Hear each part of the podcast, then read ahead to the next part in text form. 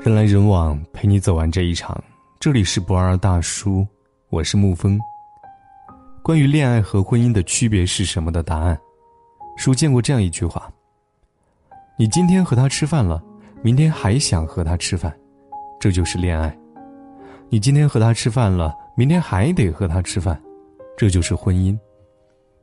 婚姻就是在最简单的柴米油盐当中相互扶持，共同成长。而吃饭这件看似平常的事，往往暴露了两个人的婚姻状态。朋友大钟上个星期和媳妇儿小宁大吵了一架，小宁当晚就收拾行李，自己一个人回娘家住了。两个人一直冷战，谁也没联系谁。大钟一个人在家也不会做饭，就约我出去吃饭，也顺便诉诉苦。从大钟口中听到的事情原委是。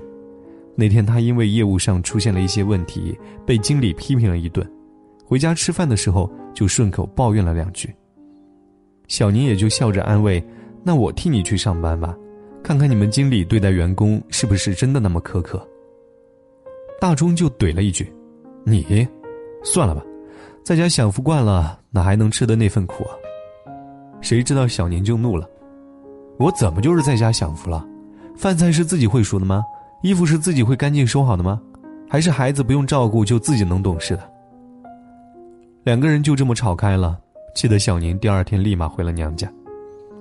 大钟苦闷的喝着酒道：“我上班那么累，还不能抱怨两句了。”但其实谁的生活是比较容易的呢？婚姻里两个人各司其职，各有各的难。能有人陪着吃晚餐，何尝不是一种难得的幸福呢？一桌菜浓缩的是一个家庭的酸甜苦辣，映照每个人的爱心与心意。所以，在餐桌上不开心的事情抛诸脑后，聊些开心的话题，陪爱的人好好吃顿饭。好的婚姻从一起好好吃饭开始。公司同事张姐每次加班都能看见她坚守岗位，我以为她家困难，想多赚点加班费。后来一问才知道，他是不想一个人回家吃饭，又不好意思每天找人陪他，只好加班多做一点事情。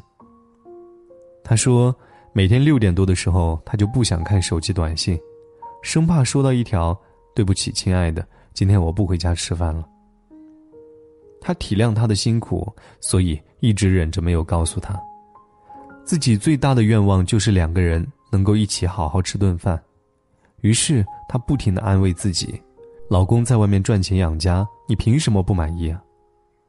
最终，两个人还是离婚了。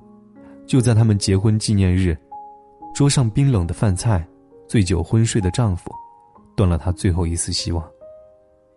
张小娴说：“找一个爱的人，就是找那个余生也会陪你吃饭的人。爱情怎么离得开肚子呢？又怎么脱离得了口腹肠胃？”缘尽了，就是从今以后不在一起吃饭了。坐在我餐桌边的，不再是你。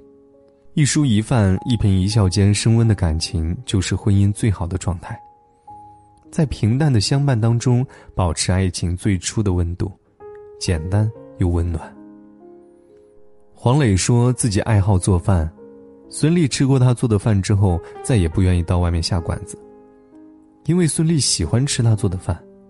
所以，黄磊只要是不工作，就会在家为他做饭。他的微博里也是晒满了美食。黄磊曾经在给女儿的信中写道：“郊外的生活是自然的、有机的、朴实的，相信你们长大之后会有这样的印象：爸爸在厨房里做饭炒菜，妈妈在洗衣晾被，一家人一起做面包和曲奇饼干。试想一下，当汤在锅里噗噗的响着。”厨房里弥漫着食物好闻的味道，那浓浓的包含爱意的气息，一定可以洗净爱人忙碌一天的烦忧。家常安康的日子，就是被这一点一炉滋润出来的。就是这凡俗的爱情，家常的，充满烟火气的。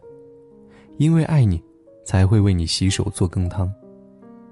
找一个愿意陪你吃饭、旅行、走走停停的人吧。他走过千山万水。避开熙熙攘攘的人群，来到你的身边。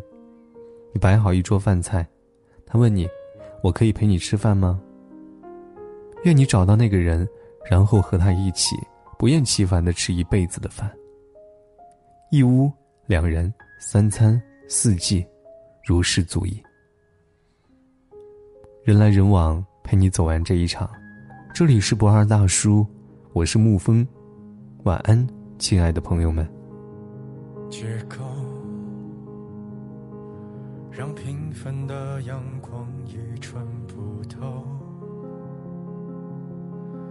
有人的方式是绝无仅有，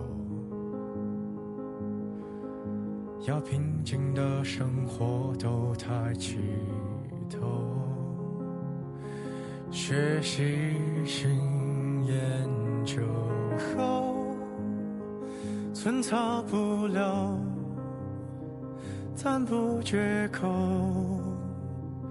欢迎刚进。野兽，摩天大楼太稀有，人人高贵富有，表情温柔，怕献丑，没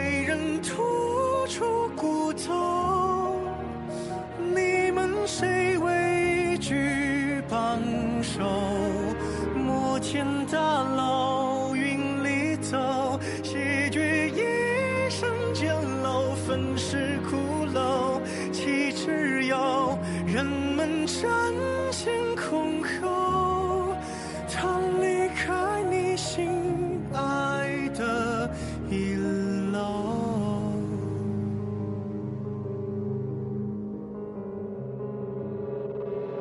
午后，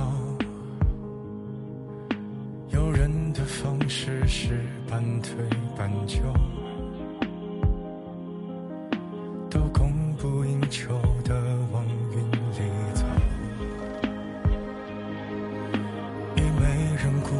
小草的感受，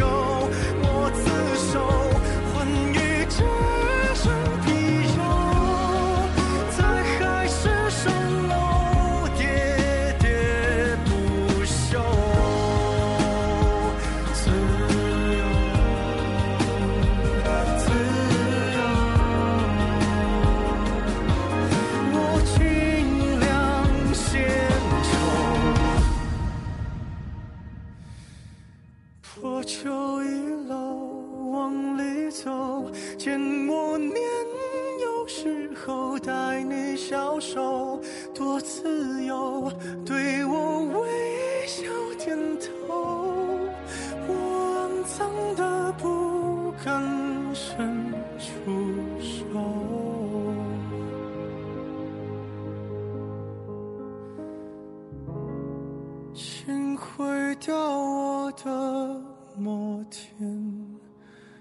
Oh.